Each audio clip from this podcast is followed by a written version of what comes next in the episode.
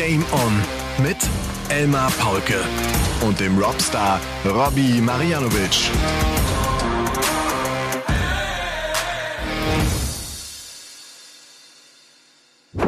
Ladies and Gentlemen, meine lieben Dartslauscherinnen, hier ist euer Lieblingspodcast mit voller Kraft im neuen Jahr 2024. Das würde ich gerne sagen. Aber die heutige Folge Nummer 179 von Game On an diesem 9. Januar 2024 ist eine Folge, an der der Akku ein bisschen leer ist, denn äh, es ist das Ende der WM-Zeit, das Ende dieses WM-Wahnsinns, so kann man es vielleicht sagen. Und deshalb hole ich den Robby auch ganz, ganz schnell hier ins Boot rein. Ich grüße dich. Du siehst deutlich frischer aus als ich, aber das ist auch nicht schwer. Lass es mich vielleicht so formulieren. Ich, ja, ich grüße dich einmal natürlich alle, die zuhören. Ähm, ich fühle mich auch relativ frisch. Ich habe zwar schon wieder einen Tag Arbeit hinter mir, also meine normale Arbeit bei der Firma Schmied in Freudenstadt, aber ähm, die Akkus füllen sich langsam, sagen wir so. Sie sind noch nicht ganz voll, aber ähm, ich fühle mich jetzt schon mal besser, bin wieder zurück, habe eine wunderbare Heimfahrt gehabt von London, wieder mit dem Auto, wieder mit der Fähre durch gesamt Frankreich durch und äh, schönes Land, muss ich sagen. Also so von der Autobahn, wenn du so rechts und links schaust, äh, tolle Straßen, kein Verkehr, äh, sehr, sehr umgängliche Mitfahrer auf der Autobahn. Von dem her kann ich nur sagen, das Jahr hat schon mal richtig gut angefangen. Also das Nach-WM-Jahr quasi. Ich war heute auch auf der Autobahn. Ja. Es ist ja Sonntagabend, da wir diese Folge aufnehmen, also der 7. Januar. Und äh, ich bin heute zurückgefahren von der Promidats WM, die gestern Abend stattgefunden hat, mit dem Auto zurück und äh, ab Ulm äh, nur noch Schneeregen und irgendwann waren die Straßen, selbst die Autobahnen waren weiß. Es war ein bisschen anstrengend, um ehrlich zu sein. Und weil man ja nach einer Promidats WM auch nicht direkt ins Bett geht, das muss auch nicht ein Fehler immer im Nachhinein sein, aber oder die Sendung geht ja schon fast bis eins, und dann sitzt du gerade mal da und dann quatschst du noch mit mit ein paar Leuten und dann ist es auch schon drei und halb vier und dann hast du nicht viel Schlaf. Ja. So war es bei mir. Ja, ich habe zugeschaut gestern. Hast Bin du zugeschaut? Ehrlicherweise muss ich sagen, weil es doch dann über fünf Stunden ging oder fünf Stunden fast bin ja. zwischendurch eingeschlafen, aber pünktlich zum Finale dann wieder nach dem ersten Leck äh, aufgewacht und habe es mir natürlich bis zum Ende angeschaut. Und die Sieger sind äh, Echo Fresh und Pikachu. Gott sei Dank. Pikachu bei seinem Debüt holt er sich den äh, Promi Darts Weltmeistertitel. Ja. Ja. So viele Sieger gab es ja noch gar nicht, weil der Van Gerven meistens abgeräumt hat. Aber jetzt hat äh, Martin Schindler, Max Hopp und Ricardo witzigerweise drei deutsche Sieger und halt MVG. Ja. Kein Wright, kein Price, kein Bully Boy. Der Bully Boy sagte mir gestern, als wir dann, weißt du, das Ding war vorbei und dann auf der Bühne noch schnell ein paar Fotos, da sag ich, ne, Maike war heute nicht so richtig gut. Ne? Der hatte, glaube ich, einen 71er Average oder sowas auf diesen Abend. Da sagt er, ich hasse es, ich kann es nicht, ich spiele so wahnsinnig schlecht. Ich habe im letzten Jahr schon so schlecht gespielt. Und er war zusammen mit Andrea Kaiser mit Sporty Mike Kaiser, das ist ja die äh, Kollegin, die bei Sat 1 äh, viel unterwegs ist, äh, DTM und, und Fußball und so weiter. Und die sagte schon, Mensch, der, der, der sagt zu wenig. Der, das hat auch der Bully Boy wohl direkt am Anfang gesagt, sagt, sei mir nicht böse, ich rede nicht so viel. und das stimmt ja auch. Und wenn er redet, redet er leise und er nuschelt ein bisschen, so dass man Schwierigkeiten hat, ihn zu verstehen. Ja. Und das ist, ja, das ist doch herrlich. Echo, Echo war auch für mich der einzige, den ich wirklich kannte. Also klar, ich habe natürlich früher viel Hip-Hop gehört und äh, Echo ist ja, also in der Szene ja einer der besten Rapper, die es überhaupt jemals gab. Ja. Äh, super Textschreiber auch, hat für Bushido Goldalben geschrieben, also die Texte und so weiter. Also wer sich da nicht auskennt, Bushido hat nicht viel selber geschrieben. Also dieser ganze Erfolg kommt eigentlich von, von anderen, Song also nicht von anderen Songwritern, aber ist mitunter durch andere Songwriter entstanden. Und einer der größeren war Echo Fresh. Und ich fand ihn auch sehr, sehr, ähm, ja, entspannt und, und, und äh, sehr dankbar für das alles. Ja, das war super. Du, ich habe auch mit Echo äh, dann äh, später noch gequatscht kurz, der auch gesagt hat, ey, ich habe gedacht, ich mache das einfach mal mit. Die Promis sind total begeistert, weil sie weil sie sehen, wie gut die Profis sind, weil sie plötzlich so, die kriegen so Darts-Vibes einfach mit und laufen auch heiß, weil aber auch die Profis einen Spaß dran haben, denen zu helfen und nur schnell noch trainieren und wieder ans Practice Board. Ne? Und äh, was, was viele mir auch geschrieben haben, dass Gerwin Price gestern echt so, so positiv äh, aufgefallen ist. Das genießen, glaube ich, viele, die Profis mal anders zu erleben, als wie man sie sonst kennt, mit ernster Miene, mit Emotionen, weil sie halt das Ding gewinnen wollen. Die sind halt ganz anders. Und das, das zieht sich logischerweise auch dann in, in den Backstage-Bereich äh, über. Und das macht allen totalen Spaß. Und ich meine, Echo Fresh, die Bewegung war Weltklasse, oder? Ja. Wie er den Arm gestreckt nach vorne hält, dann das eine Auge hat. Irgendwann hat er beide Augen geschlossen. Ich ja. dachte irgendwann, jetzt, jetzt wirft er blind. Jetzt weiß er gar nicht mehr, wie es geht. Und dann auch auf die Frage, wie er darauf gekommen ist, das habe er sich selber angeeignet, selber erfunden und er möchte darüber nicht weiter reden. okay. okay. Ja. Aber du sagst, äh, ich meine, Promis, ich meine, Verona Pot kennst du, äh, Kristall kennst du, Knossi kennst ja. du. Knossi, ja, kenne ich, äh, ist ja ehemaliger Sport 1 Kollege von dir. ja. Aber Knossi ist mir in der Vergangenheit, also bis vor ein paar Jahren, äh, ein bisschen negativ aufgefallen, weil er eben auch, wie viele andere Influencer, auch eine, eine lange Zeit diese Casino-Streams gemacht hat mit ähm, diesen, ja, diesen Wettseiten zusammen, nicht Wettseiten, Glücksspielseiten. Und ähm, ich habe dir ja schon ein paar Mal erzählt, auch, glaube auch hier im Podcast, ich finde diese Glücksspielsachen, vor allem mit den Automaten und so, aus eigener Erfahrung einfach, äh, ich finde das äh, nicht gut, wenn äh, andere Menschen dazu verleitet werden und du dir dadurch noch wirklich die Taschen richtig, richtig voll machst. Inzwischen, ja, hat sich das auch bei ihm gewendet und äh, das habe ich auch schon mitgekriegt und alles. Aber ich fand, ähm, dass er mit MVG eigentlich einen passenden Partner hatte, glaube ich, weil die zwei haben auch gern geredet haben sich wahrscheinlich gegenseitig auf die Uhr geschaut und auch gedacht, so, ja, ja, wir passen schon ganz gut zusammen, das ist okay.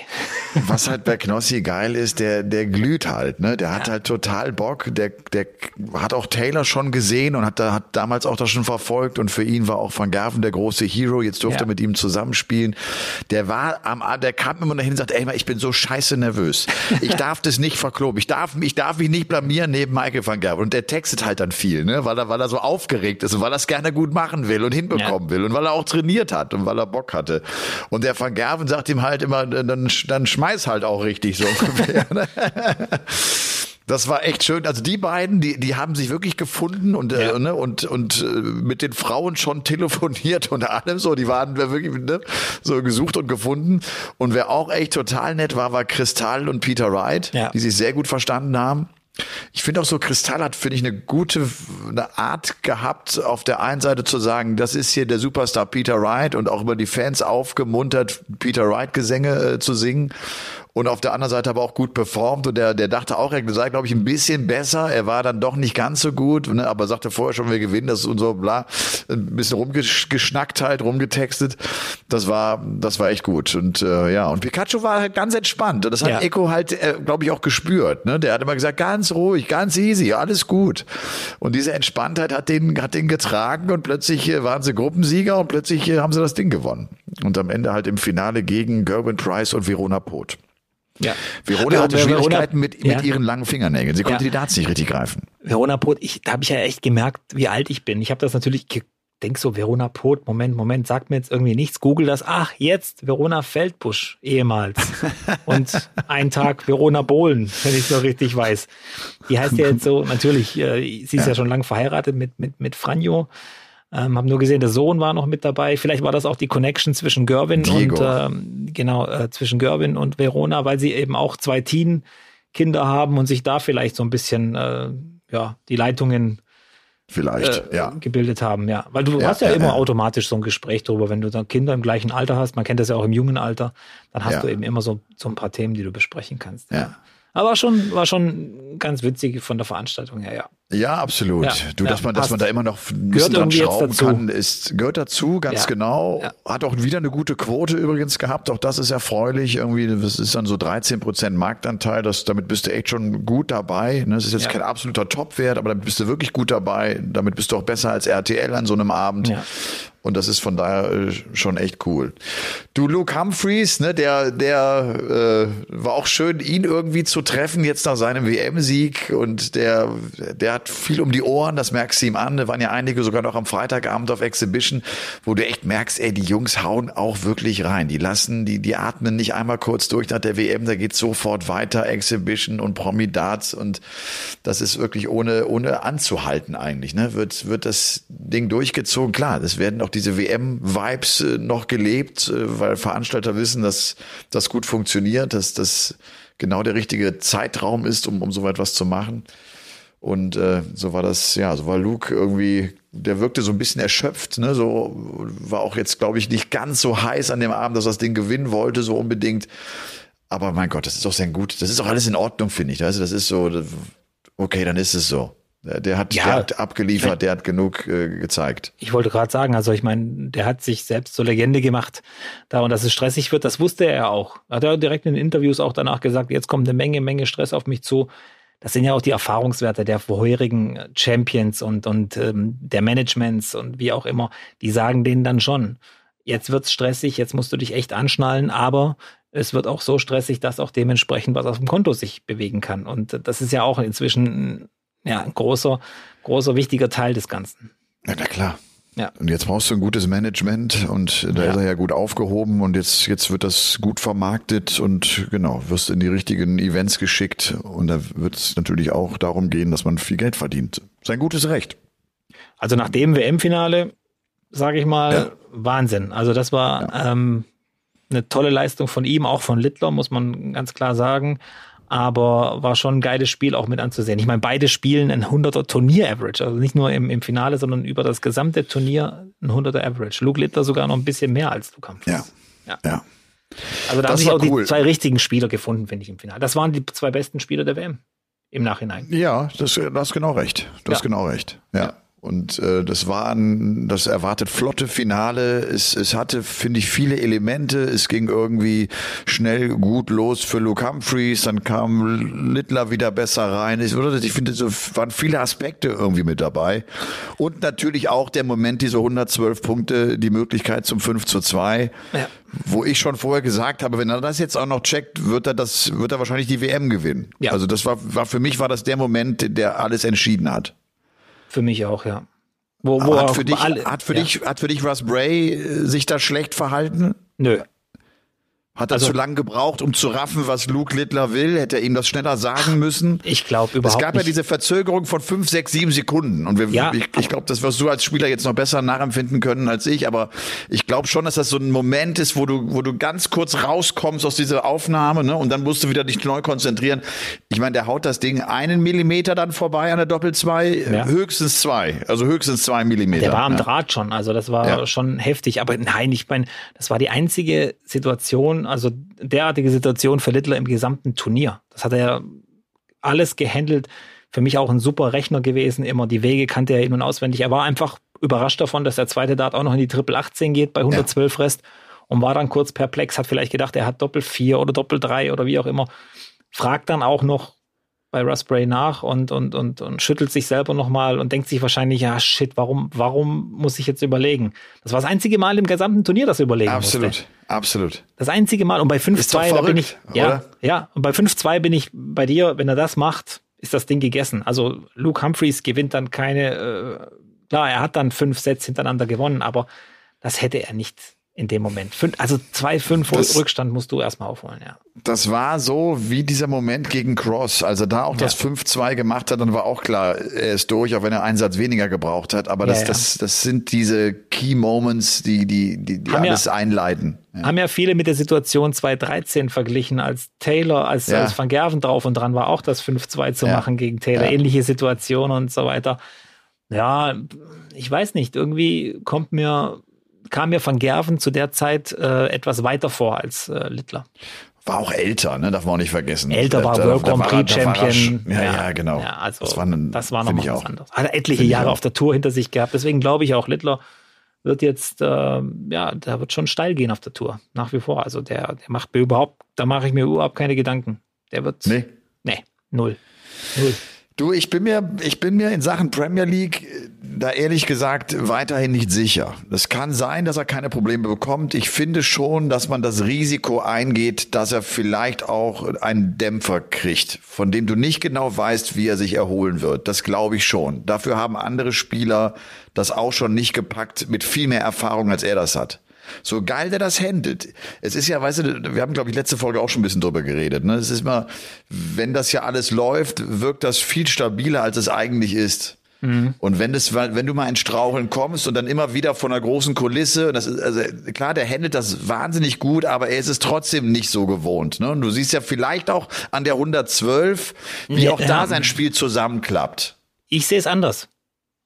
Ich sehe es von dem Standpunkt aus, er hatte ja schon zweimal Druck bei dieser WM. Das war im Halbfinale gegen Cross, wo er hinten ist. Und das war im Finale auch, wo ich fand, äh, bei beiden Gelegenheiten dachte ich, oh, jetzt ist er nervös, jetzt ist er angespannt, jetzt. Äh, aber das Ding war, der kriegt zweimal ein Türchen geöffnet, wirklich einen, einen Spalt und geht sofort durch. Sofort und, und, und, und rennt dann weiter einfach. Und diese Fähigkeit ist echt schwer irgendwie. Viele werden da zerbrochen so ein bisschen schon am Anfang. Aber er findet diesen Weg und er weiß auch ganz genau, dass, dass deine Gegner immer Fehler machen. Es geht eben nicht ohne Fehler. Keiner spielt so ein Spiel konsequent durch. Das äh, wirst du selten erleben oder wahrscheinlich nie. Und äh, Littler ist für mich einer, wenn du ihm die Chance gibst, oder zumindest habe ich jetzt so den Eindruck, dann nimmt er die einfach. Und dann läuft es auch bei ihm. Und, und klar wird es Momente geben, wo, wo mal diese Chance vielleicht nicht kommt oder wo er vielleicht nicht durchgehen kann. Aber ich glaube, da macht er sich gar keine Platte. Und Premier League zu spielen, da macht er meiner Meinung nach alles richtig. Er hat, ist fertig mit der Schule oder hat abgebrochen, wie auch immer. So genau weiß man das ja nicht. Sein Leben ist auf Darts ausgerichtet, damit Geld zu verdienen. Und sind wir noch mal ehrlich, auch wenn er jetzt bei der Premier League irgendwie versagt, ich glaube trotzdem, dass er einen guten Schnitt machen wird als Dartspieler bei der PDC. Und mit knapp einer Million Instagram-Followern bleibt ja noch die Karriere als Influencer. du hast ja rosarote Aussichten für Luke Littler. Ja. Also ich glaube, das wird einer, nicht der Dominator, wie es Van Gerven oder Taylor war, da sind wir uns, glaube ich, alle einig, diesen, diese, diesen Status wird es wahrscheinlich nie wieder geben. Aber er wird ein Superstar. Okay.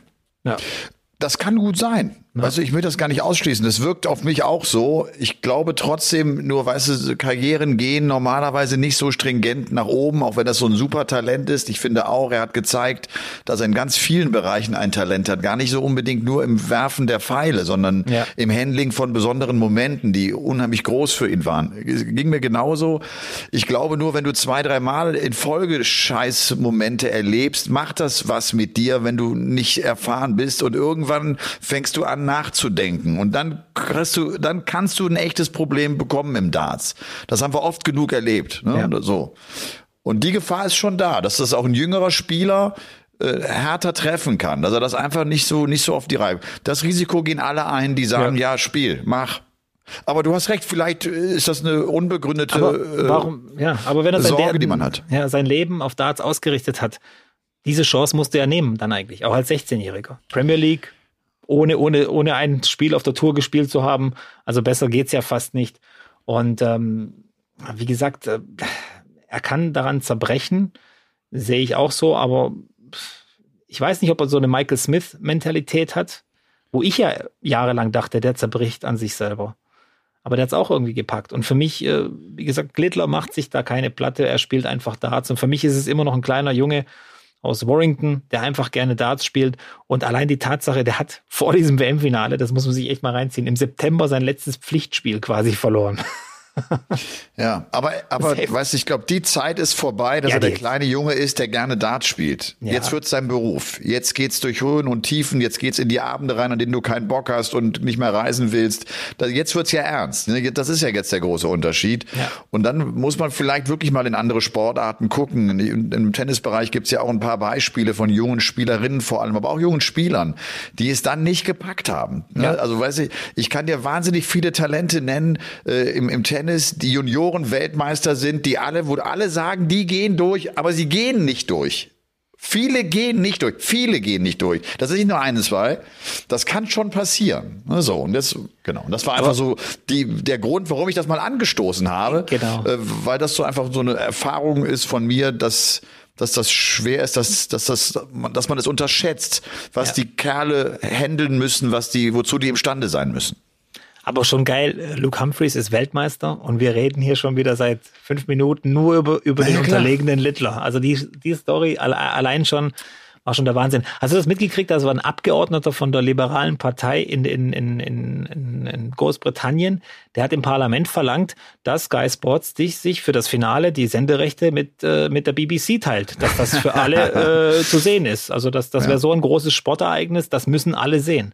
Also da siehst du auch mal, welche Wellen das geschlagen hat in, in, ja. in, in UK. Absolute TV-Rekordquote für Sky England. Das ja. Finale Luke Littler gegen Luke Humphreys. Noch nie so viele Zuschauer dabei gehabt. Ist ja Pay-TV auch in England. Ja. Äh, es waren über vier Millionen. Das gab es noch nie. Ja. Ist jetzt gar nicht so der ganz, ganz hohe Wert. Ähm, und trotzdem zeigt das natürlich einfach auch, was das für eine Begeisterung ausgelöst hat. Das haben wir ja auch in Deutschland so erlebt. Die Leute guckten irgendwie Darts und wussten gar nicht, wie es geht, aber wollten wissen, ob dieser 16-Jährige schon wieder gewinnt. Also das, das habe ich wirklich ein paar Mal gehört. Die haben, ich, ich habe hab auch geguckt, geguckt. Ich weiß nicht genau, wie das Spiel geht. Ich weiß nicht, was sie machen müssen, aber das war spannend. Ich bin ausgereist und wurde dann ausgewählt bei, beim Zoll für die Kontrolle. Also die haben mein Auto dann quasi durchsucht und alles. Und dann fragen sie natürlich, wo ich herkomme. Dann sage ich aus London und dann fragt er halt, um, um die Nervosität zu testen, ja, was hast du dort gemacht? Und dann sage ich, ja, watching, I was watching the darts. Und er schreit, dieser Typ, komplett über, über diesen Zollbereich, so, hey, he was watching history, history. Und ich fand das so witzig, egal wo ich hin bin, jeder hat das Ding gewusst. Und ich, ich fand das auch so geil. Ich war ja dann in dem Food Court in, im Alexandra Palace und ähm, boah, wie geil, diese Leute hatten alle Karten fürs Finale, weißt du, das ist schon geil irgendwie, weißt du, das ja. ist wirklich für mich nach wie vor ein historisches Ding. Ja. Aber die Begeisterung war überall zu spüren. Ja, das, das war. Das, Aber die ersten das, Sätze. Das hat sich ja bis, das hat sich ja bis Deutschland finde ich so übertragen. Das hat man mitbekommen. Ja. Du hast ja. ja auch gesehen, wie, wie allein jeder Spieler über diesen Luke Littler erzählt hat. Aber wie die am Anfang ruhig waren vom Publikum her, das war sehr ja. leise für ja. Pelli. Angespanntheit. Jeder das wollte wissen, wie, ja, absolut. Und erst so nach zwei, drei, vier Sätzen kam dann diese Ellie Pelli Stimmung, weil jeder irgendwie so gedacht hat, was passiert hier jetzt? Sind wir jetzt wirklich bei was ganz, ganz Großem dabei? Und äh, Luke Humphreys hat schon richtig auch gesagt im Interview danach, sorry, I was a showstopper. Und das war er auch. Aber ich muss ja auch Weltmeister werden. Und das fand ich sehr ja. professionell von Humphreys. Also das war schon gut erkannt und, und gut eingeschätzt. Du, und das auch vielleicht jetzt nochmal wertzuschätzen. Ich meine, der liegt zwei, vier hinten und dann gewinnt er diese fünf Sätze nacheinander. Das war schon auch echt groß, wie er sich mhm. dann irgendwann den Moment geschnappt hat und wie er Druck gemacht hat. Der wirft 23 120, 180er. Da fehlte es auch ein bisschen im Spiel von Luke Littler. Das hat Humphreys noch ein bisschen besser äh, in den Griff bekommen. Und ja, ich, ich habe direkt von Anfang an gesagt, äh, dass das wird Humphreys gewinnen. Ich, ich glaube schon, auch wenn es sein erstes WM-Finale war, das hat er ja so ein bisschen auch bei uns in einem Interview gesagt, es ist für uns beide jetzt ein erstes Mal und bis wir da oben stehen und den ersten Dart dann werfen, wissen wir beide nicht, wie es sich anfühlen wird. Wir wissen beide nicht, was kommen wird. Es ist irgendwie das Geile im Darts. Aber äh, klar, der hat die Erfahrung gehabt mit Grand Slam, mit. Ganz kurz äh, mit, die Frage zwischendurch. Ja. Wann hast du gesagt, er wird das Ding auf jeden Fall gewinnen? Wann, wann, wel, welcher Zeitpunkt? Am Finalabend. Am Finalabend, okay. Natürlich erst am Finalabend. Alles klar. Würde sich ja, ja vorher nie drauf festlegen, wer da gewinnt oder nicht gewinnt. Würdest du persönlich an ihm tun? Nie als tun. Profi. Auf gar keinen Fall. Niemals aus dem Fenster lehnen. Sollte man niemals machen. Du, äh, ansonsten Premier League, weil du es schon angesprochen hast, Luke mit dabei und viele fragen sich immer, wann muss eigentlich Luke äh, von der Bühne runter? Das ist ja auch äh, Sperrzeit sozusagen. Ich kann das nur mal für Deutschland sagen weil der ja auch ein Thema war und man hatte gehofft, dass er zur Promidats-WM kommt, aber das mhm. wollte die Familie nicht, das wurde abgelehnt. Äh, er darf bis 23 Uhr auf die Bühne. In England. Oder in Deutschland. In Deutschland. In Deutschland. Wird aber in Berlin problematisch. Das ist genau meine These, Robby. Meine These ist, er wird äh, in Berlin kein Finale spielen. Ob er will oder nicht. Ich sag jetzt nur mal so. Also so wie ich unsere Ordnungshüter kenne, die sich ja wirklich um, um nichts kümmern, was wirklich wichtig ist äh, in, in diesem Land, da werden sie wahrscheinlich ganz genau hinschauen und um 23.01 Uhr äh, das Licht ausschalten. Aber wie gesagt, äh, ohne hier irgendwelchen Populismus verbreiten zu wollen. Aber ja. ja. Ja, Premier League. Peter Wright ist mit dabei in der Premier League. Äh, das, das war so zumindest ähm, bei René Eidams hatte gesagt, dass er glauben würde, dass Peter äh, nicht Premier League spielt, einfach weil er vielleicht auch selber so die Entscheidung für sich ziehen würde. Komm, ich gebe mir mal die Pause. Ich muss nicht immer diese Donnerstag 16 Wochen lang unterwegs sein. Tut mir vielleicht auch mal gut. Könnte übrigens auch sein, finde den Gedanken gar nicht so schlecht, aber dass die PDC auf Peter Wright verzichtet, äh, niemals. Macht auch keinen Sinn, ja, muss man also auch mal sagen. Das, das, das hat er sich übrigens auch verdient. Das darf ganz man genau, auch das wollte ne, ich sagen. nie, nie ja. unterschätzen. Das hat er sich in zehn Jahren ganz hart verdient, dass man jetzt auf ihn nicht verzichten möchte. Ja. Und die PDC ist auch so ein, also was heißt Verein, so eine Firma, so eine Organisation, die ihre ja, ihre, ihre, ihre Spieler auch nicht vergisst, die sie bis dahin getragen haben. Das muss man auch ganz klar sagen. Äh, Peter Wright hat so viel für diesen Sport getan und es könnte sein, dass es seine letzte Premier League-Saison war, vorerst, wenn das nächste Jahr oder dieses Jahr genauso läuft wie, wie das vergangene. Aber er hat ja irgendwo diesen European Darts Championship-Titel geholt. Er ist ganz, ganz wichtig, auch, glaube ich, für die Außenwahrnehmung von Darts. Und ähm, die meisten Leute, die jetzt da hingehen, klar wissen die, Peter Wright vielleicht kein gutes Jahr gehabt, aber sie wollen ihn trotzdem sehen. Und das hat er sich, so wie du gesagt hast, absolut verdient. Und für mich ja, ging da auch kein Weg dran vorbei. Das war ähnlich wie der letzte Premier League-Auftritt vielleicht von, von Gary Anderson. Auch das hat er sich verdient gehabt. Und ich kann nur noch mal sagen, die PDC vergisst ihre, ihre Leute nicht. Man hat es gesehen, vor Ort auch in London, viele Allstars, viele Leute, die, die du aus der Vergangenheit kennst. Keith Deller ist Spotter, äh, Chris Mason spielt da ein paar Spielchen in, in der Food, im, in, in dem Food-Ding da gegen die Spieler. Ähm, ich habe Chris Christopher Costafine gesehen, der ist zwar noch nicht als Caller dort gewesen, aber er wird nächstes Jahr dort sein, hat aber dieses Jahr schon einen Job dort bei Merchandise und so weiter. Äh, ich meine, du weißt, was ich meine. Alan Warren ja. Little war äh, war Chairman von der PDPA, DRA ist, glaube ich, auch mit, mit Peter Manley besetzt und so Ganz weiter. Genau, ja. Da sind die wirklich sehr darauf bedacht, äh, die Leute ja nicht nur zu schützen, sondern im, im Game zu behalten. Ja. Du noch ein, zwei Infos mehr zu Peter Wright, aber später. Äh, lass uns vielleicht noch zuvor das Finale abschließen mit äh, den letzten Worten zu Russ Bray. Oh, der jetzt ja. äh, ne, seinen, seinen Abschied äh, gegeben hat, der seine letzte WM gecallt hat der ganz sympathische Interviews übrigens gegeben hat. Ich glaube euch, aber auch uns. Das, das war echt total cool. Er ist einfach eine Granate, Russ Bray äh, was für ein Typ, so, ne? Was, ja. was für ein, was für ein Charakter, was für ein Kerl das ist, zeigt sich dann, finde ich, auch gerade äh, dann in so einem Moment und er callt das ganze Match durch. Das habe ich gar nicht erwartet gehabt. Ich dachte, die teilen sich das auf und er macht vielleicht die zweite Hälfte. Nein, der, der rumst das ganze Ding weg ja. und äh, hat es am Ende auch ganz gut gemacht. Ich, hab, ich hatte gehofft, dass das nicht noch irgendwie du kleine Verrechner, das weiß er inzwischen ja selbst, weil er sagt, ich sehe nicht mehr ganz so gut und dann bin ich auch nicht mehr ganz so schnell. Es ist einfach so, dass der ja. merkt er auch sein Alter und er hat bei uns auch wirklich diese, diese neue Generation an Callern auch nochmal explizit gelobt, weil die unheimlich schnell sind, weil die gar keinen Fehler machen. Und bei ihm ist halt in letzter Zeit auch mal so ein, zwei kleinere Fehler mit dabei gewesen, die mich selber irgendwie nie so gestört haben. Dafür ist seine Stimme viel zu bekannt und viel zu markant und hat seine Stimme äh, viel zu viele Menschen zum Darts übrigens gebracht. Das darf ja. man echt nicht außer Acht lassen, wie viele Leute sich im Darts nicht auskannten, aber immer gesagt haben, der Typ mit der Stimme da, das ist ja unfassbar. Ne, so, das, was war echt ein Markenzeichen. Ja. Und äh, der gute Russ ist jetzt, ist jetzt nicht mehr bei der WM dabei. Ja, kurz vorm Finale noch in die Hall of Fame äh, ja. reingeholt worden. Ich hab, äh, ja. hatte noch Zeit, habe noch zugeguckt, da waren wirklich alle da.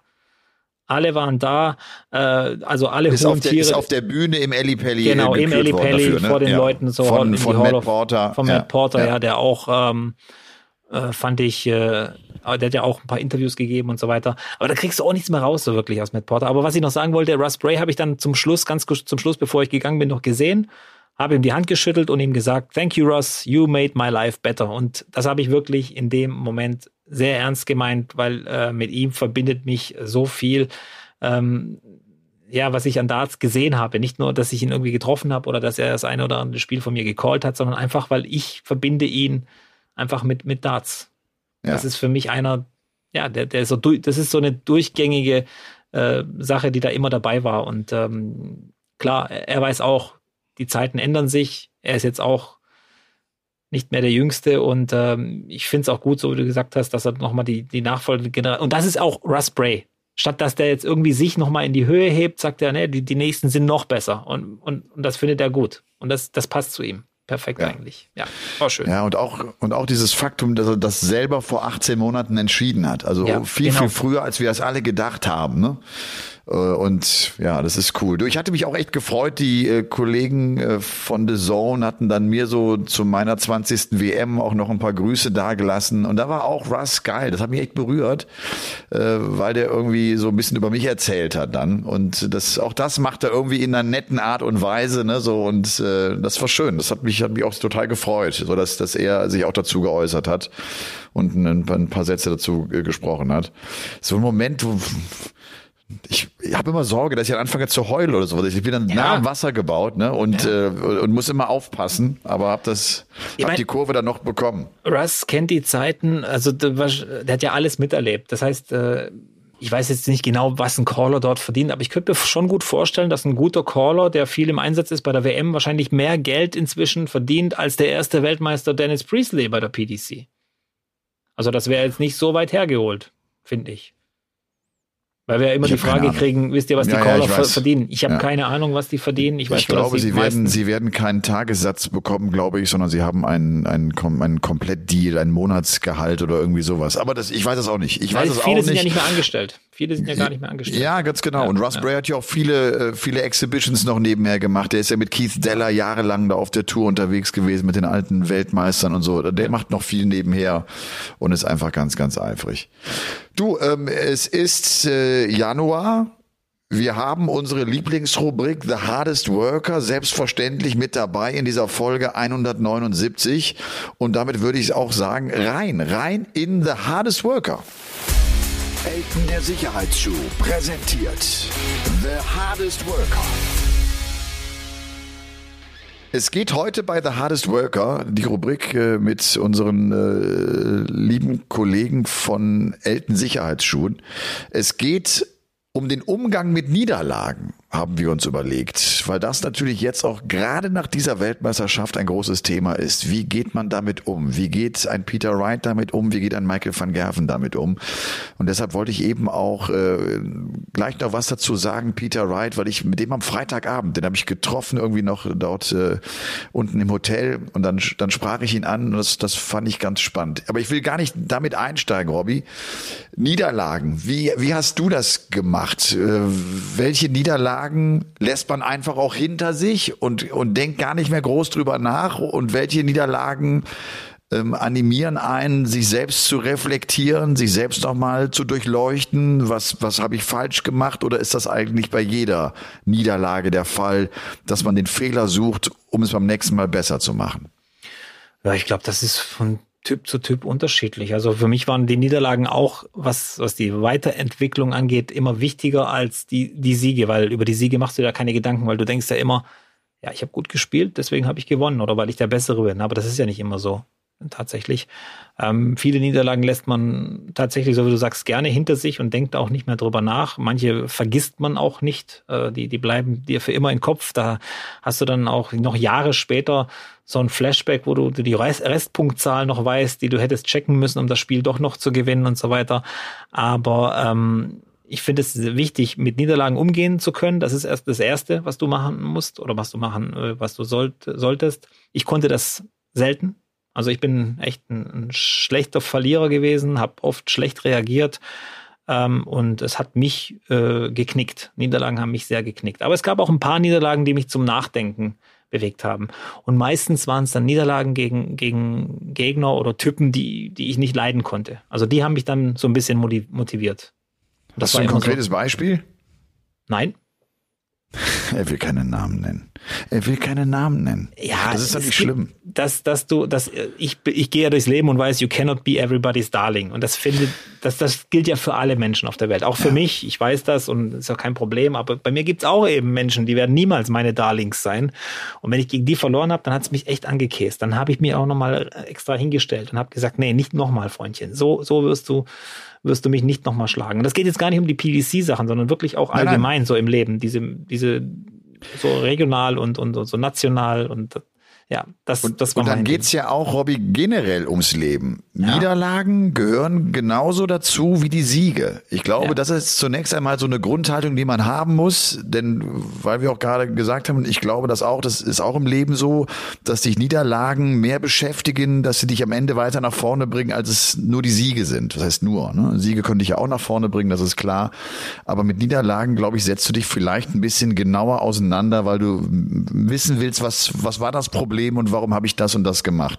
Trotzdem dieses, ich lasse das auch einfach hinter mir, da ist mir ganz schnell Michael von Gerven eingefallen. Weißt du noch, damals so WM, als er gegen Barney dieses, was war das, das Achtelfinale verloren hat, der ist immer ganz schnell weg, ne? auch von, von, ja. von, von Events, äh, von, von Austragungsorten, ganz schnell im Auto und nach Hause und dann auch noch teilweise in Urlaub und Darts weglassen, so das alles hinter sich lassen, abhaken, schnell aus der Birne kriegen, um dann mit einer frischen Energie zurückzukommen und einfach da weitermachen, wo du vor der Niederlage sozusagen warst. Oder? Von, von Gerven hat das, hat das, finde ich, ein paar Mal nach der WM gemacht. Wir haben uns oft gefragt, wie kommt der jetzt zurück nach der WM, die er wieder nicht gewonnen hat? Und er kam meistens sehr, sehr gut zurück. Er hat seine eigene Art gehabt, damit umzugehen. Vielleicht hat er genau das eben auch gebraucht. Ähm, Sore Loser nennt man diese, glaube ich, in, in, in, in England. Also schlechte Verlierer, das ist er. Das ist er, egal was er postet. Ich glaube nicht, dass er das irgendwie akzeptiert oder wegsteckt, sondern dass er daraus nicht Energie schöpft, aber die Motivation weiterzumachen. Dass er sagt, das Ding lasse ich mir nicht nochmal durch die Lappen gehen.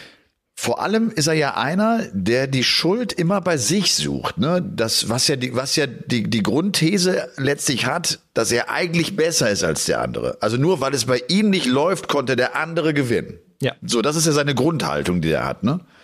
Also ne, ich finde auch so, er zeigt sich ja zunächst mal immer als ein großer Verlierer auf der Bühne. Er, er steht immer da, gibt die Hand und noch ein paar nette Worte. Das kriegt er im Interview dann nicht mehr ganz so gut hin ja. und wahrscheinlich hinter der Bühne überhaupt nicht mehr. Macht aber auch nichts. Ich finde trotzdem so, der, die erste Reaktion ist eine wichtige Reaktion. Ne? Äh, hingehen und sagen, okay, hast gewonnen, Glückwunsch. Ja, ja, das ist auch das Wichtigste. Also das ist, also jetzt auch nicht falsch verstehen, das war ja auch meine Reaktion immer. Äh, in dem Moment Hand geben, sagen, gut gespielt, danke fürs Match und aber so innerlich schon komplett im Eimer. Also nicht im Eimer, aber, aber wütend und, und, und aggressiv und, und was weiß ich. Und dann braucht man dann direkt irgendwie ein Ventil, um es ein bisschen rauszulassen. Vielleicht ist genau das auch Van Gervens Ventil gewesen. Bloß schnell raus hier. Harold, hol schon mal das Auto. Wir fahren. Und dann ist eben hier Feierabend. Und dann gab es ja auch schon die Szene, ich weiß gar nicht, wo das war, wo er ausge ausgeschieden ist, wo er aus dem Auto raus dieses Interview gegeben hat bei European Darts Championship, glaube ich. Da gibt er aus dem Auto raus das Interview und beschuldigt die vor Ort, die wären schuld, dass er verloren hat, weil er nicht wusste, wie lang die Pausen ist. Also ich glaube, ja. dass er auch ein sehr emotionaler Mensch ist, genauso wie Peter übrigens, auch sehr emotional, wie ich finde. Und ähm, vielleicht sind aber auch genau diese emotionalen Menschen die, die, die großen Champions dann im Endeffekt. Die, die, die es dann doch, ja, die dann damit kämpfen.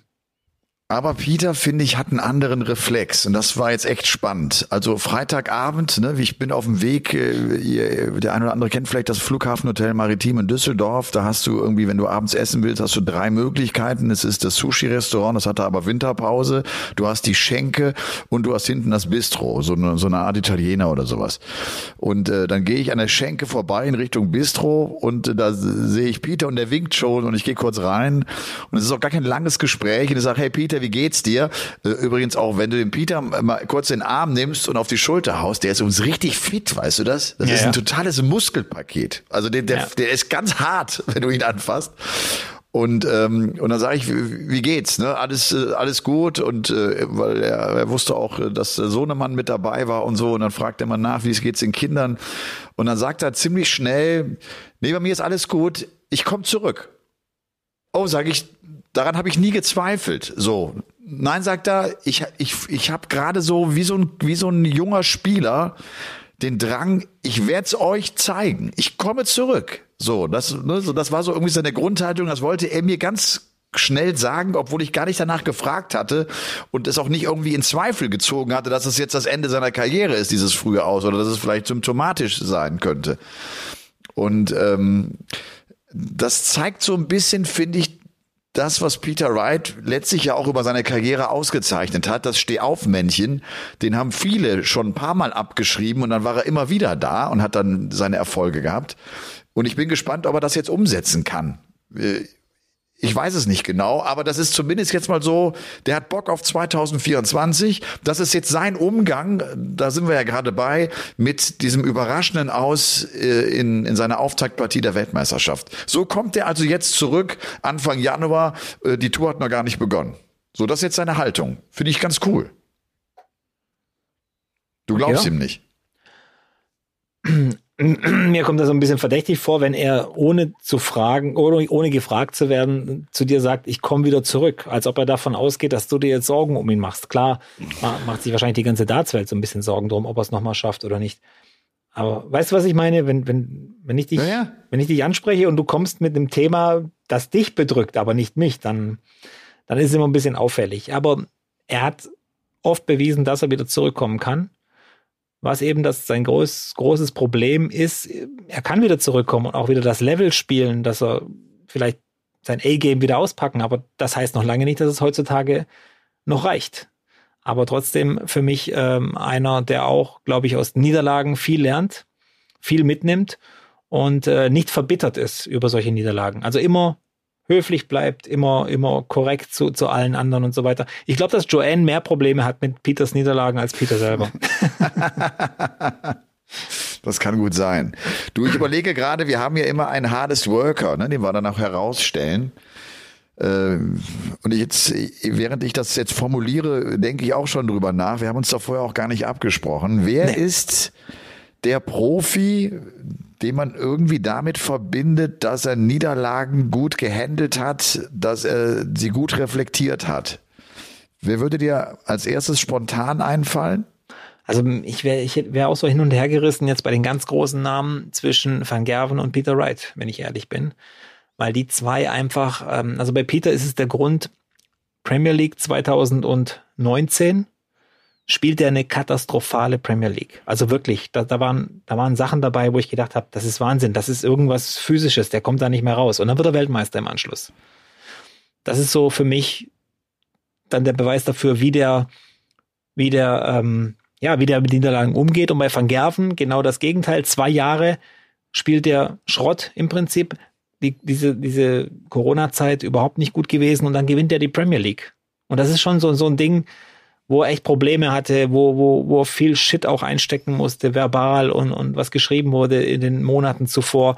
Und deswegen würde ich fast sagen, können die zwei sich nicht diesen, diesen Titel Hardest Worker im Umgang mit Niederlagen teilen? Wäre das Sehr fair? gerne. Ja. Sehr gerne. Und vielleicht mal einer, der diesen Titel gar nicht verdient hätte, weil er aus Niederlagen meiner Meinung nach sehr wenig gezogen hat, ist beispielsweise Adrian Lewis. Das sind vielleicht die Spieler, die auch dann, nachdem sie abgestürzt sind, ne, weil bei der WM früh raus, auch sich dann nicht mehr gefangen haben, weil ja. sie nicht irgendwas verändert haben, weil sie wahrscheinlich die Situation nicht gut genug analysiert haben. Und auf der anderen Seite müssen wir jetzt auch bei Gary Anderson mal festhalten. Der hat sich nach zwei, drei Jahren, die nicht gut liefen, äh, auch verändert. Er trainiert mehr, er spielt wieder mehr auf der Tour, er spielt jetzt sogar Exhibitions noch in Deutschland und alles. Das hat er auch verändert und über diesen Weg, auch wenn es jetzt nicht seine WM war, äh, finde ich, ist er auf dem Weg wieder zurück in die Weltspitze zu kommen wenn wir mal so Top 16 nehmen. Ich weiß, er ist im Ranking jetzt natürlich noch ein bisschen abgerutscht, weil er eine, ein Halbfinale zu, zu verteidigen hatte. Aber auch der hat jetzt, finde ich, relativ spät erst angefangen, Dinge zu verändern und hat, glaube ich, realisiert und hat es sich klar gemacht, dass so wie er bislang gespielt hat und wie er trainiert hat und wie wenig Turniere er bestritten hat, dass das nicht erfolgreich sein wird. Wobei ich glaube, wenn ich ehrlich bin, bei Gary ist es vielleicht eher so das Ding aus materieller, finanzieller Sicht, dass er gemerkt hat, dass das Income nicht mehr das gleiche ist, wenn er sich nicht den Arsch ein bisschen mehr aufreißt. Und bei bei MVG und bei Peter Wright auch natürlich finanziell, ganz klar. Die haben da, die ziehen die da die Motivation draus, aber, aber nicht, nicht komplett. Ich glaube, bei Gary ist das ein bisschen mehr ähm, den Zahlen geschuldet. Okay. Also ich Vielleicht will jetzt da überhaupt nichts vorwerfen. Ist ja auch ja, ja. super, ist ja auch super. Der hat eine Familie, der hat äh, Menschen zu ernähren, überhaupt kein Thema. Aber ich glaube, von der Motivation her glaube ich, dass ähm, dass Gary mit den Niederlagen gar nicht so sehr hadert wie jetzt äh, Van Gerven und Wright. Also die, die, ja. die trifft das mehr. Einer übrigens, von dem wir auch immer gesagt haben, er sagt es auch von sich selber, er ist ein sehr schlechter Verlierer, ist ja auch Barney. Ja. Barney hat sich ja aus seiner Krise dann, der kam nochmal zurück, der, der ist halt auch so ein, so ein, so ein Mega-Talent. Trotzdem, der hat sich ja nie wieder ganz nach vorne spielen können. Ne? Ich, ich glaube auch einer, der sich mit Niederlagen, die haben ihn zwar sehr gestört und die haben ihn sehr verärgert, aber er hat sich, glaube ich, nicht so wahnsinnig damit auseinandergesetzt. Ne? Warum ist mir das passiert? An welchem Punkt ist es mir passiert? Warum reagiere ich in dem Moment so? Warum habe ich immer noch das Gefühl, nach 30 Jahren Profi-Dasein, dass ich überrascht bin, äh, wenn ich auf der Bühne schlechter spiele als eben noch am Practice Board? Ich, da, da habe ich mich, weißt du, so eine Aussage haben wir ja irgendwie 10, 15 Mal von ihm gehört. Da habe ich manche gefragt, ja, aber das ist doch, das weißt du doch. Wieso, wieso, wieso bist du überrascht darüber? Das gibt's doch gar nicht. Also immer noch überrascht. Ja. Fällt mir auch noch einfach so ein. Für diese Kategorie, die vielleicht aus Niederlagen nicht, nicht so wahnsinnig viel gezogen haben, die, glaube ich, eher über ihre Erfolge äh, besser geworden sind und sich, und sich darauf aufgebaut haben. Wir nehmen Michael van Gerven und Peter Wright. Ich finde, das sind gute Beispiele, weil sie beide schon zurückgekommen sind und, und unheimlich gut zurückgekommen sind nach, nach ganz schwierigen Phasen. Und äh, damit, glaube ich, können wir heute The Hardest Worker beenden, abschließen. Elton der Sicherheitsschuh präsentiert The Hardest Worker. Diese ganzen Namen, die du gerade genannt hast, wir hatten doch ja. über die Night of the Champions geredet. Ja. Und dass ich da gerne Mäuschen gespielt hätte. Und dann kriege ich direkt auch die Instagram-Nachricht, habe ich ganz vergessen. Ja, das haben die doch gepostet als Video. Der Abend wurde so ein bisschen geleitet von Dan Dawson und Wayne Mardell. Taylor, Lewis, Priestley, Part. Das waren so die ersten vier, die auf die Bühne kamen. Und ich sag's echt ungern, aber Taylor kommt bei dem Ding nicht gut weg. So von Weil? seiner Art und Weise. Ja, das geht schon mal direkt los mit, ähm, ja, wenn ich und Dennis damals nicht alles aufs Spiel gesetzt hätten, dann gäbe es das alles nicht, dann würden wir über, über, nicht über, über alles reden. Also nicht in dieser, also ungefragt. Also er, er haut das einfach ungefragt raus und, und, und das, das ist uns ja allen bewusst, aber es sollte ja, glaube ich, an diesem Abend gar nicht darum gehen, wer, wer das Ganze angestoßen hat, sondern wer, wer, ja, einfach Champions, Champions zeigen. Und da waren ein paar Szenen dabei bei diesem Abend. Da war irgendwie, Van Gerven sagt dann aus Spaß. Nach seinem ersten äh, WM-Match gegen Taylor, das er verloren hat mit ein oder zwei Matchstarts, sagt er, guck mal, aber es war ihm damals schon wichtig, guck mal, so, so ist er noch nie auf der Bühne rumgesprungen, der Taylor, äh, gegen mich. Äh, ich habe zwei Matchstarts verpasst. Und Taylor erwähnt dann direkt, ja, und gestern Abend, was war da? Da hast du neun Matchstarts gehabt. Also das war irgendwie nach den Players Championship Finals oder so, der, Abend. Und dann, da, dann denke ich so, also Phil, äh, vielleicht mal einen Gang runterschalten oder so. Also der war voll auf Angriff geschaltet und so weiter. Louis war da, der war sehr, war eigentlich eine coole Runde. Also auch wenn du John Part hörst, wie er dann aus diesem äh, Viertelfinale 2008 mit, mit äh, sieben Engländern und ein Kanadier wird er Weltmeister und so weiter. Äh, das war schon teilweise ein bisschen verstörend von Taylor. Also er ist eine absolute Legende. Es wurden dann ja auch noch äh, äh, Fragen gestellt, wie wer hatte den besten Wurfstil? Und dann mussten natürlich äh, so alle Antworten für sie. Und Taylor landete dann halt immer auf dem vierten Platz beim, beim Wurfstil, weil, weil der halt vielleicht nicht so schön anzusehen ist wie der von Barney oder Gary, ist ja auch klar. Aber der ist auch so ein bisschen. Vielleicht, ja, vielleicht ja. stört ihn ja. Wir wissen ja alle, es wurde immer gesagt, ohne Phil Taylor hätte sich Darts nicht dahin bewegt, wo es ist, oder vielleicht hätte es sich langsamer dorthin bewegt, wo ja. es ist und wäre äh, dann jetzt auch so zu einem Profisport geworden. Jetzt entwickelt sich der Sport ja weiter. Und das natürlich ohne sein, äh, seine Anteilnahme und ohne sein Dazutun. Und vielleicht hat er so ein bisschen Sorge, dass die Emeriten, die er doch gesammelt hat, äh, nicht mehr ausreichend gewürdigt werden. Weißt du? Jetzt, jetzt, jetzt geht's durch die Decke. Jetzt gibt's ja. Einschaltrekorde, ja. jetzt gibt's Preisgeldrekorde und, und er ist nicht mehr dabei. So. Es ist ja gar nicht schlimm. Aber vielleicht empfindet er das so, dass man. Er wird immer dabei sein. Du weißt ja, ja, von deiner Arbeit. Uns, ja, aber, aber er selbst empfindet es vielleicht nicht so. Ja, ne? aber wenn wir über Rekorde bei der WM oder bei Turnieren reden oder über Turniersiege oder ja, über Averages, 180er, er ist überall in jeder Liste ist er dabei. Er ist unsterblich. Und äh, ja, klar, ohne ihn wäre es wahrscheinlich nicht so groß geworden oder nicht so schnell so groß geworden. Man, man weiß es einfach nicht. Aber, aber ähm, ich finde, das war halt irgendwie so, so komisch, weil er für mich auch der größte aller Zeiten ist und dann sitzt er so da und, und, und, und ärgert sich irgendwie über Sachen, die in dem Moment gar nicht wichtig sind. Äh, klar, er hat viel geschimpft, also hat viel, viel Schimpfworte verwendet. Die mussten echt viel biep, biepen bei ihm. Aber es war trotzdem, äh, trotz allem war es, war es eine geile Stunde, wo ich mir da, oder ja, über eine Stunde angesehen habe. Ähm, ich schaue das Ding auch zu Ende. Night of the Champions war richtig gut. Aber was ich halt witzig fand durch die, durch diese, durch dieses Konfrontative von Taylor, Wayne Martel und Dan Dawson direkt gesagt, okay, wir hatten das eigentlich hier richtig gut strukturiert, das können wir jetzt wegwerfen, weil jetzt müssen wir ein bisschen umdenken. Der hat, der hat auch zu jedem Thema was zu sagen gehabt. Das war so krass und äh, ja, Taylor eben, ja. Das ist cool. Ja. The Power. Verstehst The du? The Power. The Power, The ja. Power. Hat aber auch ein paar gute Geschichten erzählt, die wir nicht kannten, ja.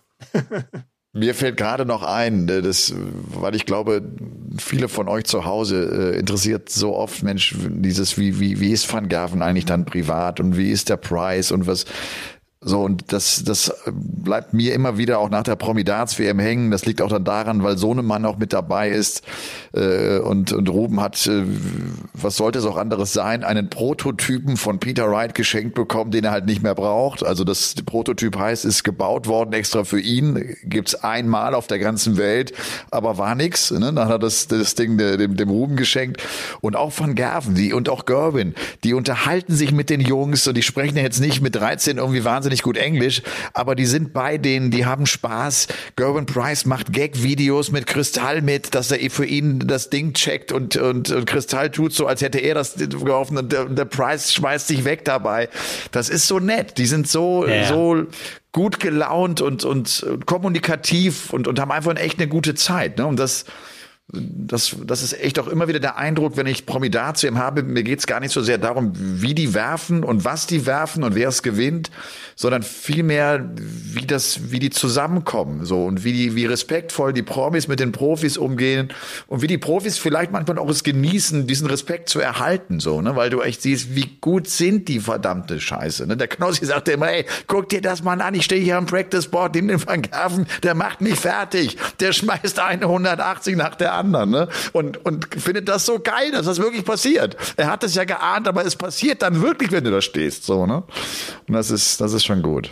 Ja, das sind ja auch völlig normale Menschen. Das, das glaube ich, äh, zeigt auch allen nochmal, das sind keine hochgepushten Leistungssportler von Kindesbeinen an. Das waren eben mal Fliesenleger, Elektriker, äh, keine Ahnung, ja. was auch immer, äh, haben Toilettenschüsseln früher gebaut oder sonst irgendwas. Das sind coole Typen und die haben das auch nicht vergessen. Das steckt in denen, das kriegen die auch nie wieder raus. Das kriegen die nicht raus. Genauso wie ja. Phil Taylor dieses Ding, diese, dieses Streben nach dem Geld und nach, nach dieser Bestätigung durch das Finanzielle auch nie rauskriegt. Das hat er eben von zu Hause so mitgekriegt ja. und, und das war's so. Deswegen ist ja auch umso spannender, weil Luke Litter ist jetzt einer, der kommt da ganz anders rein. Der, der muss, der muss in, in einer Raketengeschwindigkeit das abarbeiten, die ganzen Nebengeräusche, was die anderen über Jahrzehnte geschafft haben. Ja. Und was vielleicht auch noch ganz spannend ist, Robby, wir sind ja, weißt du, du bei Sport 1, die das jetzt seit 20 Jahren machen, äh, ich bei The Zone, ein Sportsender, der das ganz anders natürlich auch äh, aufnimmt. Man, man bespricht diese Themen. Bei Pro7 ist Darts ja ein anderes Thema, weil sie bislang die Promi-Darts-WM gemacht haben.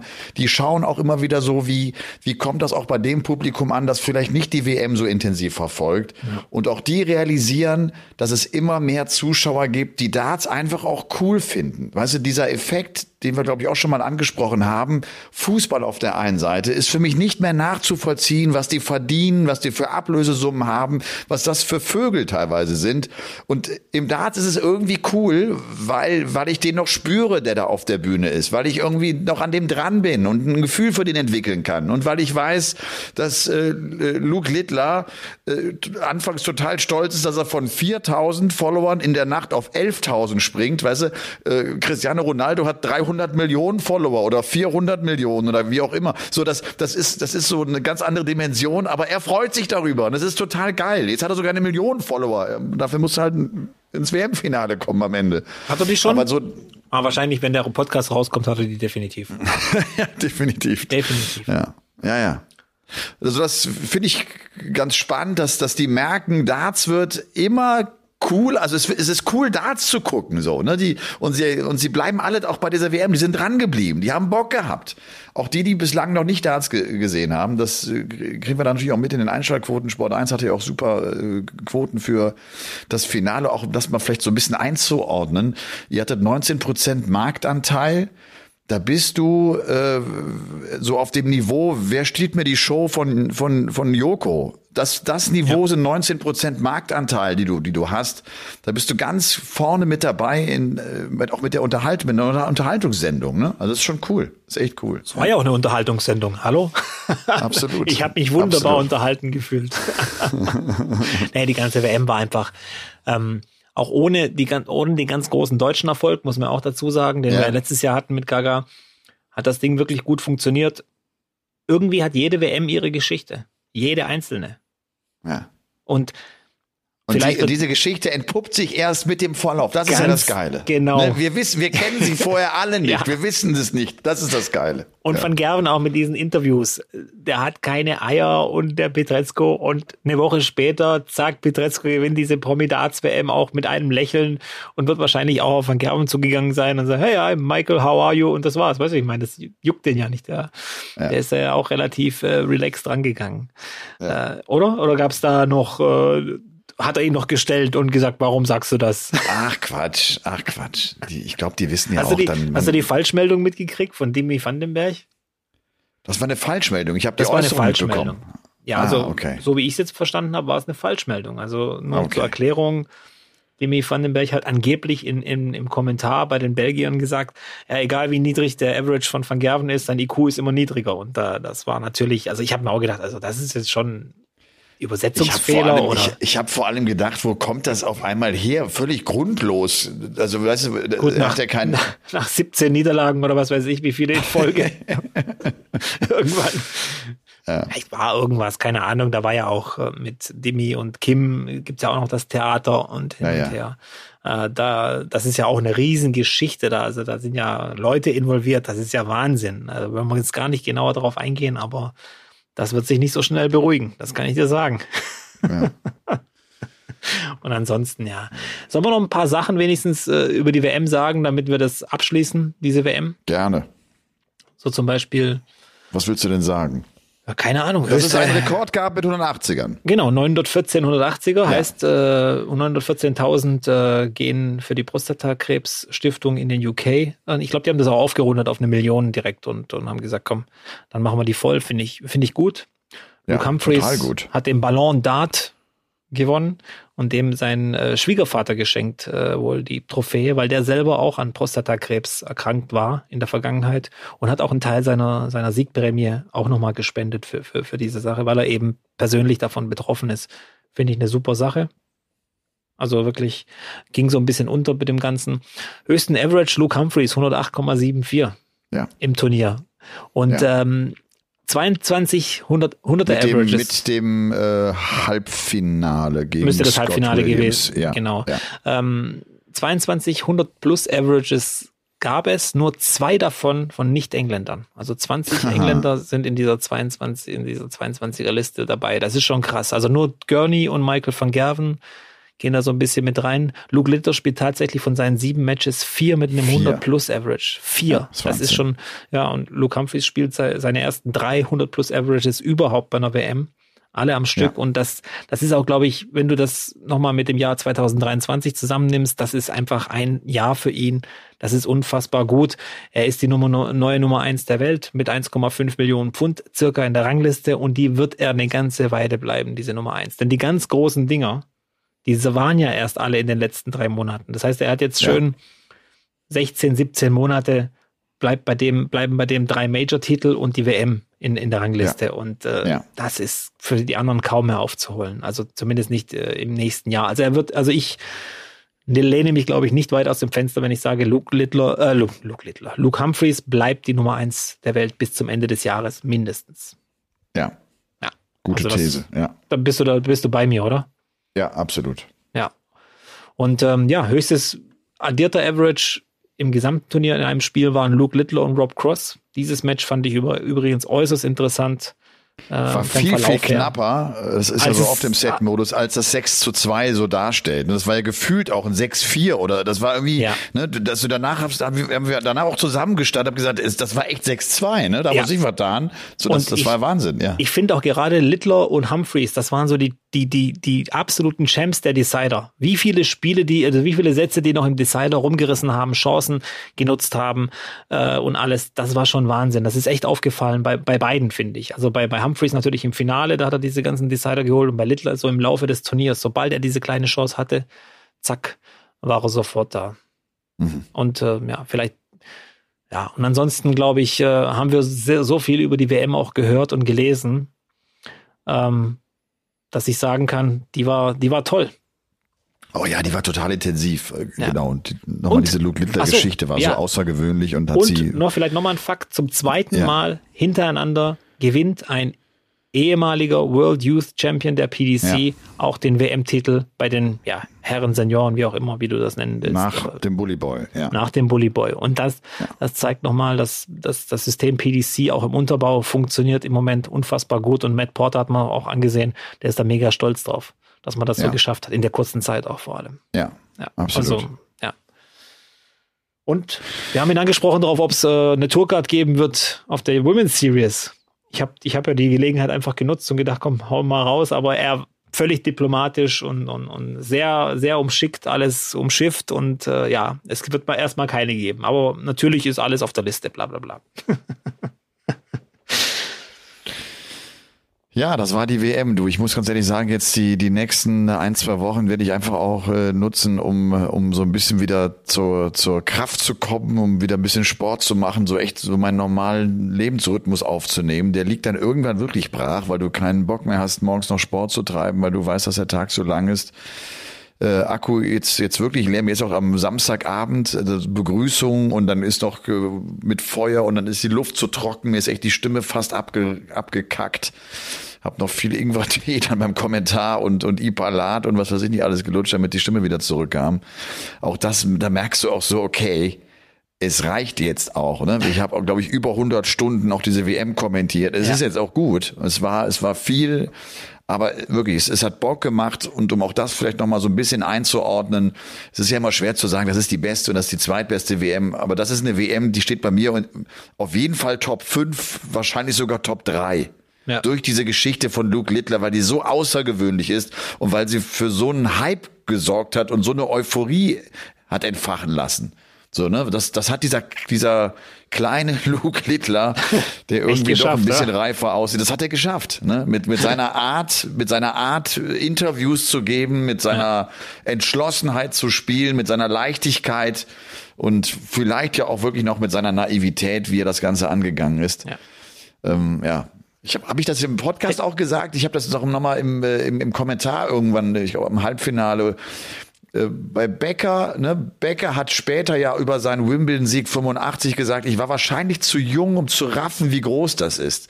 Mir kam Luke Littler ähnlich vor. Der war noch zu jung, um zu verstehen, was da gerade übrigens passiert. Und ich glaube auch, und so war das bei Becker damals auch, mit seinem Umfeld, Ion Tiriak, für die war das ja auch alles neu. Die haben es auch nicht direkt übergriffen, was das jetzt, was jetzt gerade passiert.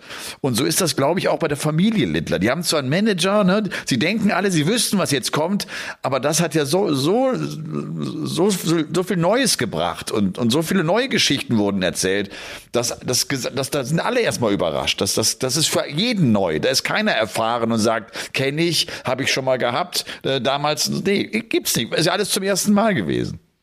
Tja, das erste Mal ist, äh, wird dir erst im, im Nachhinein besonders. bewusst, wie groß das eigentlich war in dem Moment. Lass uns damit aufhören, Robby. Das, wir, wir finden kein besseres Ende. Ja. Ich glaube auch nicht. Ja. Ich würde noch gerne vielleicht noch ganz kurz sagen, die Q-School beginnt jetzt diese Woche. Ich wünsche natürlich allen deutschsprachigen Teilnehmern ganz, ganz viel Erfolg, die hier zuhören. Ähm, vielleicht hört ja der ein oder andere das hier im Zimmer gerade und ähm, vielleicht auch der, der, der, der, der Hardest Worker dieses Mal. Vielleicht ein guter Tipp, weil auch dort wird es ein paar Niederlagen geben für euch. Das ja. äh, ist, bleibt nicht aus und deswegen versucht damit gut umzugehen, was daraus zu lernen und das Beste daraus zu machen. Und äh, ja, so ist das nun mal. Und in Folge Nummer 179 hatte Robby Marianovic das letzte Wort. Das war's von mir. Habt eine coole Woche. Game On. Game On ist eine Produktion der Podcast-Bande. Neue Folgen gibt's immer dienstags, überall, wo es Podcasts gibt.